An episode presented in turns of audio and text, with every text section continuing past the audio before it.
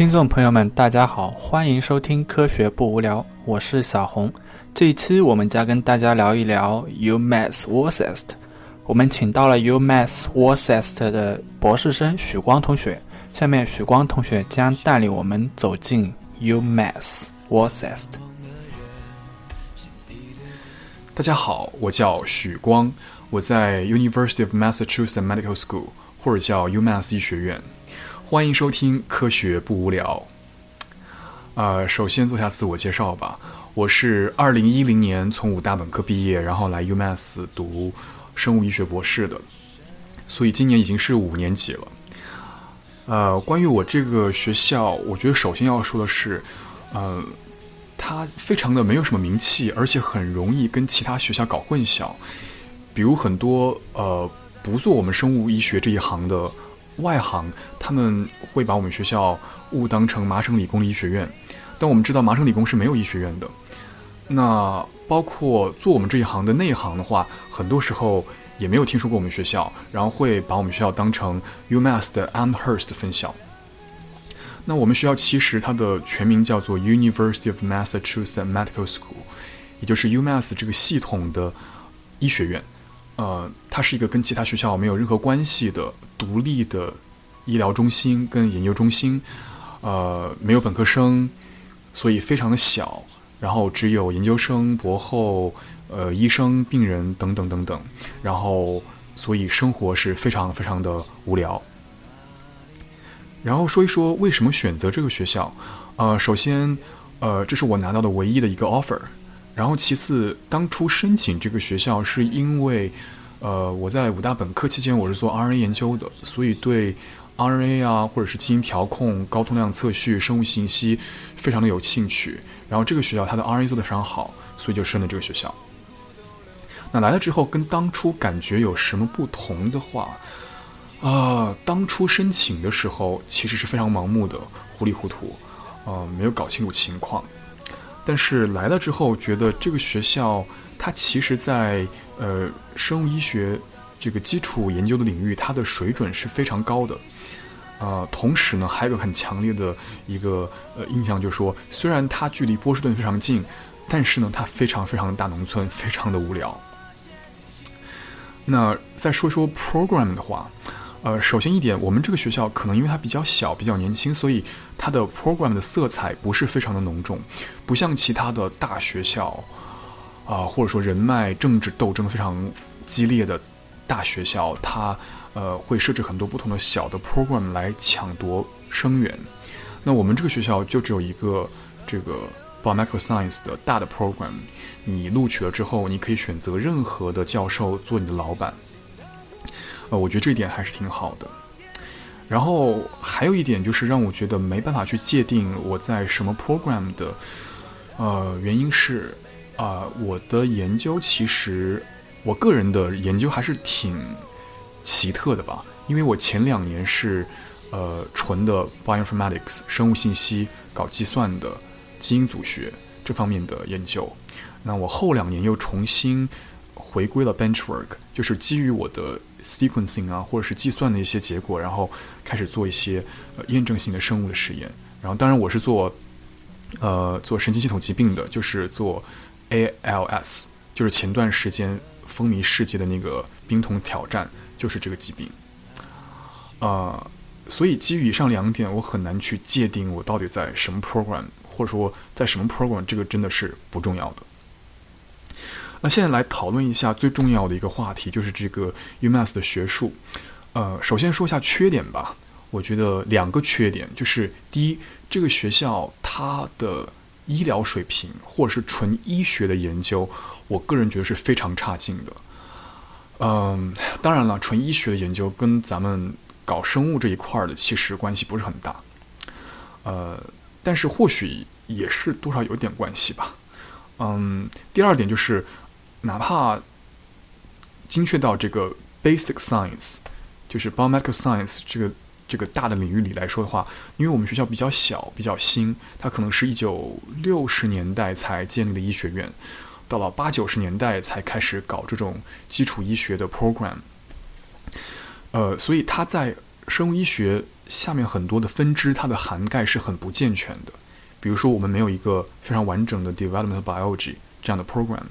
可能在每个小的分支只有若干的教授在那里打拼，那不能形成一个很大的、很强的一个 group。我觉得这是最大的一个问题。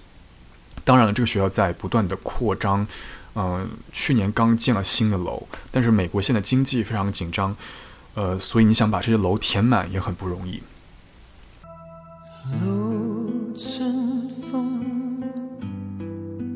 我心因何露春说不出借酒相送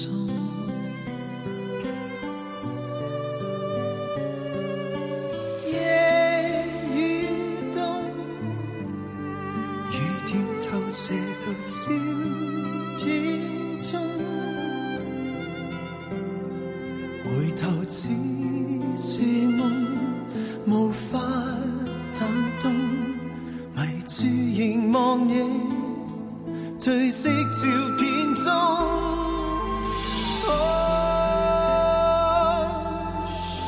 像花虽美红，如冰虽不冻。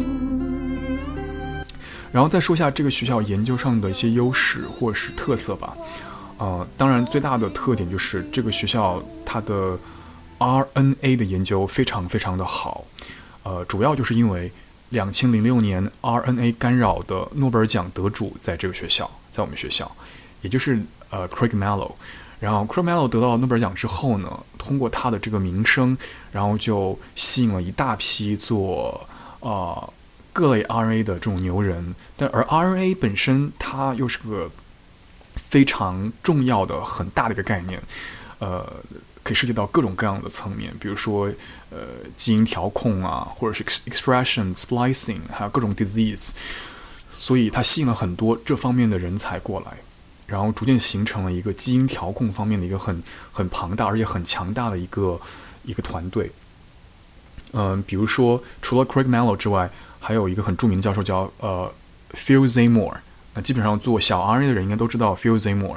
我个人觉得他是呃从 publication 的数量跟质量都是最好的这样的一个非常呃天才级的一个人物了。他是他实验室也有非常多中国人，所以如果对呃小 RNA 非常感兴趣，我觉得他是个很好的一个选择。当然，他现在嗯不光做 sRNA，他主要做很多的 piRNA 这样的东西。嗯，你再比如说像那个，呃，就是 Craig Mello 的老板，Craig Mello 当年的老师叫 Wick Ambrose，就是第一个发现 microRNA 的人，啊，他也来了这个学校。呃，我想想，还比如说像 Melissa Moore，啊，这也是做 RNA 的一个 HHMI 一个牛人，呃，然后还有像 Michael Green，就是很老的一个 HHMI，做各个层面的呃基因调控。啊，然后也就是因为这样的一些牛人，也同时吸引了一些呃，就是很年轻的一些呃 genius 过来。你比如说，我非常喜欢的一个人叫叫 Yob Decker，他是发明那个呃 three C five C high C，就是那个呃染色体三维结构的这样的研究办法的这样的一个人。你就比如说 chromosome 的 three-dimensional structure，很多 enhancer promoter，它们相隔很远，它们通过这个空间三维结构，然后融合在一块儿进行基因调控。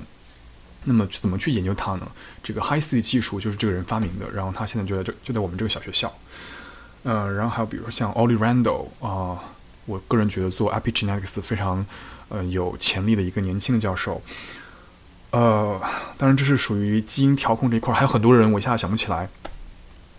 这是 RNA 的一块儿，然后呃，其次呢，就次于 RNA 也很强的一个领域就是，呃，就是免疫啊，艾滋病这一块儿。那免疫艾滋病这一块儿没有像以上提到很多的 H H M M I 的大牛，呃，但是它有个 CFAR，就是 Center for 呃 AIDS Research，就类似于我们国内的教育部的教育部什么重点实验室啊，国家重点实验室可能。呃，美国的卫生部，它在全美国有十几所学校作为一个重点投资的艾滋病的研究的呃中心。那我们学校就是其中一个。啊，这个方面也很厉害。但是 immunology 它的这个毕业的期限非常长，可能要八九年才能毕业。但是我觉得出来的这个前景还是很好的，不管你是做学术还是做 industry。当然，关于 immunology 我不是很了解，所以也不能透露更多的信息。呃，那就是以上一个 RNA 基因调控，还有艾滋免疫，呃，是这个学校我觉得最好的、最顶级的呃研究。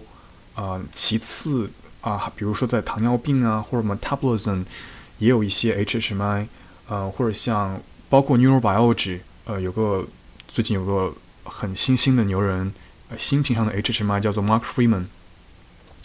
呃，所以就说在这样的领域里，可能它呃不像 RNA 那么成气候，但是它也有一些呃比较不错老板，呃，然后或者像我们牛肉脂系，呃，因为我们有我们有呃 Doctor Brown，然后是做 ALS 研究做的开山始祖吧，所以我们在这个方面也非常的不错。呃，所以基本上就这个学校，它，嗯，我觉得它可能有七八个 HHMI，然后，呃，当然是以 RNA 为中心，所以他的研究水平还是很高的，然后每年可以发很多很好的 paper，呃，这是我对这个学校的 research 的一个大概的介绍吧。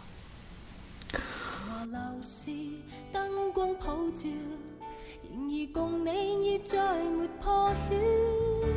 红眼睛幽幽地看着这孤城，如同苦笑挤出的高兴，全城为我花光很劲，繁华盛世俗反手布景，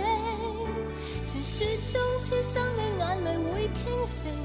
霓虹熄了世界渐冷清，烟花会谢，笙歌会停。显得这故事尾声更动听。然后，呃，至于科研条件，我觉得从硬件的水准来说的话，我觉得其实美国学校都差不多，呃，硬件都是差不多的，关键还是在人才，在软件。那科研和学习氛围。我觉得这个学校它的学习氛围还是比较好的，因为我们是个很孤立的一个世外桃源的 一个地方，没有太多本科生的活动，所以其实你没有啥事儿可干，你就只能学习，只能搞科研。呃，工作强度还是因人而异吧。平均的毕业的这个年限可能是六点五年左右，还是比较长的。嗯，那毕业的要求的话，我觉得学校应该是没什么要求，主要还是看你老板。对你什么要求？然后关于 paper 的话，呃，我觉得这是让我很惊讶的一点，就是，呃，我没来之前我没有搜过这个学校 paper，但我来了之后，然后这几年，呃，听到各种见闻，呃，就是这个学校它它呃学术水准很高的一个标志，就是它每年可能发几十篇的 Cell Nature Science，呃，主要就是像我刚刚说的。可能好好些个 HMI 以及各位大牛，他们贡献出很多的 CNS 的文章，呃，以及或者是 Nature 子刊这样文章，呃，但是很奇怪是，包括一些名不见经传、名不见经传的一些普通的教授，他们可能可能就说每隔几年也会冒出一篇 Cell 或者是 Science 这样的文章，呃，所以就是 publication 角度，这个学校是超乎我意料的好，呃，我也不知道怎么解释。那那我觉得可能呃，就是呃，去插另外一个话题，就是这个学校它的学术水准比较高的很大的一个原因，就是我们距离哈佛麻省理工非常近。那哈佛麻省理工它真的是这个，我觉个人觉得是全美的这个生物医学研究研究的中心，它呃拉其他学校拉了好几大截。水准要高出很多，那我们这个学校可能就相当于哈佛医学院的一个卫星学校，一个 satellite school。那么我们不仅在地理位置上非常近，可能开车就五十分钟，同时在人员的往来上，呃，也有非常微妙的关系。比如说哈佛医学院非常非常的大，它的要求就非常高，水准非常高，所以在哈佛医学院的很多 assistant professor，他是很难拿到这个 ten 呃 tenure 的，很难拿到终身职位的。那么很多在哈佛做做助理教授的人，他可能就是新英格兰的出生长大的人，或者是他的家已经建在这儿了，呃，他也不想搬到外州去了。那么作为一个 compromise 的话，他如果在哈佛拿不到终身教职的话，往往就来了我们学校。等于说，我们这个学校因为近水楼台先得月，所以吸纳了很多从哈佛医学院过来的人才。嗯，然后还有很多的这样的学术交流。所以，我想这是这应该是最重要的。呃，就说我们这个学校可以维持比较高学术水准的一个原因吧。然后，关于学同学的学术背景和出身，录取什么水平的学生，我觉得这个真的是千差万别，大家五湖四海，世界各地来的。呃，如果你要中国中国同学的学术背景，应该就是也是国内的顶级学校过来的吧？呃，不管是本科生还是呃读了一两年的硕士的，或者做了一两年研究的这样子的非应届生，那美国同学的水平，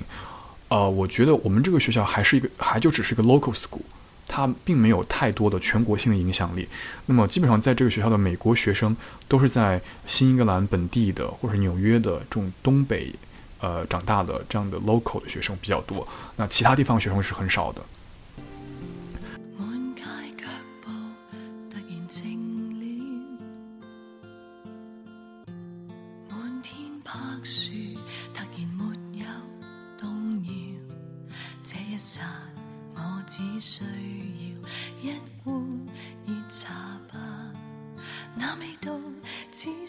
什么都不紧要。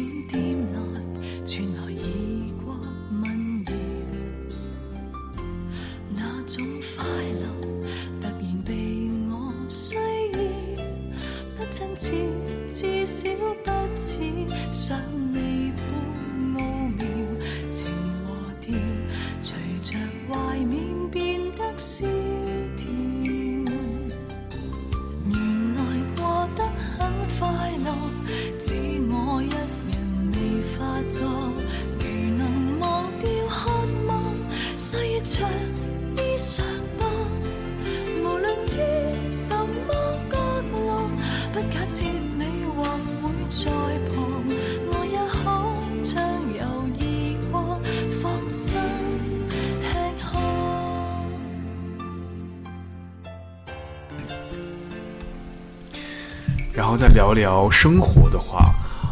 呃，我们这个地方叫做 Worcester，是所谓的新英格兰的第二大城市，但是呢，非常的衰败，非常的没落，呃，非常不好的一个地方。呃，当然了，好处就是我们距离波士顿还是很近的，所以这是很好的一个地方。气候真的是非常的糟糕，到冬天真的是很大很大的雪。文化的话。就是我觉得东北的文化还是偏 European，还是偏白人吧。这边的 Asian 的地位可能没有很高，呃，文化也就是 Asian 的文化也不是非常有影响力。经济水平，我觉得整个麻州因为非常小，所以经济水平应该都差不多。呃，那么 Massachusetts 麻省主要就是依靠这个教育跟医疗这两块儿，呃，这样的服务业来支撑经济的高科技的行业。嗯，安全程度我觉得还好吧。呃，我们学校处在白人区，呃，只要你不去这个当趟的黑人黑人区，问题应该不是很大。然后餐馆水平，当然了，比波士顿要差很多了。嗯，然后工作机会的话，整个麻州我觉得它的这种 biotech 呀，包括做博士后啊，各方面我觉得还是非常好的。呃，总而言之，就是 Massachusetts 是一个对于生物医学行业非常非常非常好的一个地方。其实我非常开心来到这个地方。那至于课余时间干什么，像我刚才说的，我们这是个非常封闭、无聊而且很小的 professional school，就是个研究所，没有本科生，所以呢，我们就跟工作一样，跟上班一样，没有没有啥非常好玩的东西，所以课余时间也就，嗯，吃饭、睡觉、打豆豆。然后至于好不好找对象，这真是一个很有趣的话题啊。呃，好不好找对象，这个还是因人而异的。我举个例子，比如说，像我们上一届，我们上几届师兄师姐吧，呃，因为我们学校非常小，所以每年可能全中国就三四个中国人。那么上几届的话，虽然人很少，但是呢，基本上成双成对了好几对儿，是很幸福的。到现在，孩子都有了。而我们这一届，呃，人数非常的多，大概有十个人从中国大陆来，但我们这十个人，五个男生，五个女生，没有没有成没有成功一对儿的，呃，所以总的来说呢，你想在本地找对象是非常艰难的一件事情，而且因人而异。当然，好处还是那句话，距离波士顿很近，你可以去波士顿寻找任何的这种 social 啊这样的机会。然后关于知名校友的话。我觉得我们学校好像没有什么知名校友，纵然有的话，可能也是在学术界里面，所以我也不是特别清楚。呃，然后近几年毕业生的去向，哦，这是个很重要的话题。呃，我觉得大部分人因为这个行业的限制，大部分人还是就是传统的路子去做博士后。然后，因为我们近水楼台距离哈佛很近，呃，因为而且加上各种人脉的关系了。大部分人，我觉得还是去波士顿吧，去哈佛、MIT 做博士后。哦，我好像看过一个统计，可能三分之一还是百分之五十人，可能都往波士顿去了。当然了，因为麻省它的这个 biotech 这种 industry 也很多，所以也有很多人他会去 industry。呃，至于中国学生的话，我印象中中国学生，嗯，跟美国学生也没有太大差别吧，主要还是做博后。当然，可能近几年我看到身边的好些同学，或者或者师兄师姐，他们更乐意去 industry 或者改行的，或者怎么样。像我这一届十个同学，就有两个改行的。嗯，我觉得还是因人而异吧，看你自己的志向，以及看你自己的这个呃水平啊、造化呀各方面的东西。然后最后来总结一下吧。呃，就是说，如果你非常热爱学术，想搞科研，那 UMass 是个非常非常好的地方。嗯，我相信只要你非常的勤奋，而且有眼界、有热情，呃，这个地方从 scientific training 的角度肯定不会亏待你的。啊，但如果你不是那么的热爱学术、热爱科研，然后喜欢 social 热闹，喜欢结交各路朋友的话，或者说想去个综合综合性大学，可以有机会改行，那千万千万不要来这个地方，因为这里没有行可以让你改，啊，还是要去个综合性大学。OK，我觉得这就是我能介绍的所有关于这个小学校的东西。呃，Thank you for listening。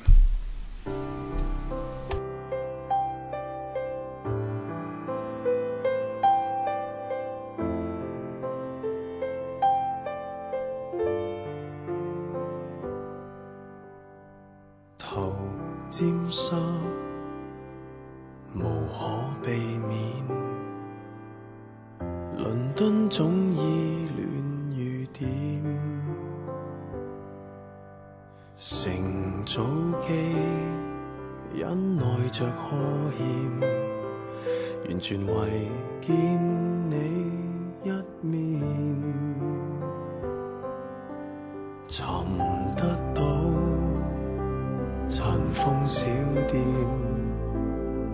回不到相恋那天。灵气大概早被污染，谁为了生活不变？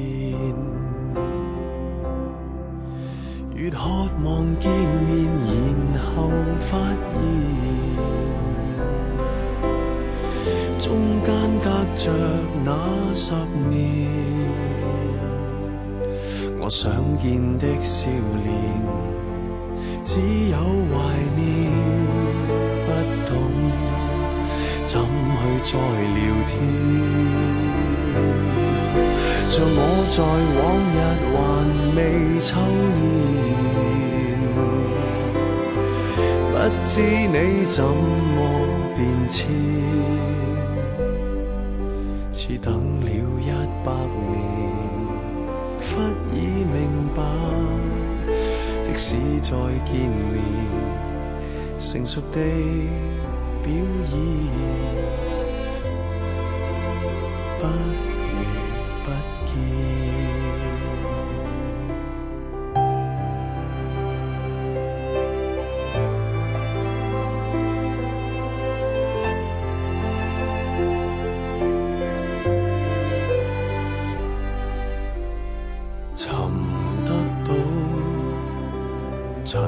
小店，回不到相戀那天。靈氣大概早被污染，誰為了生活不變？越渴望見面，然後發現中間隔着那十年。我想見的笑脸，只有懷念，不懂怎去再聊天。像我在往日還未抽烟，不知你怎麼變遷，似等了一百年。忽已明白，即使再见面，成熟地表演。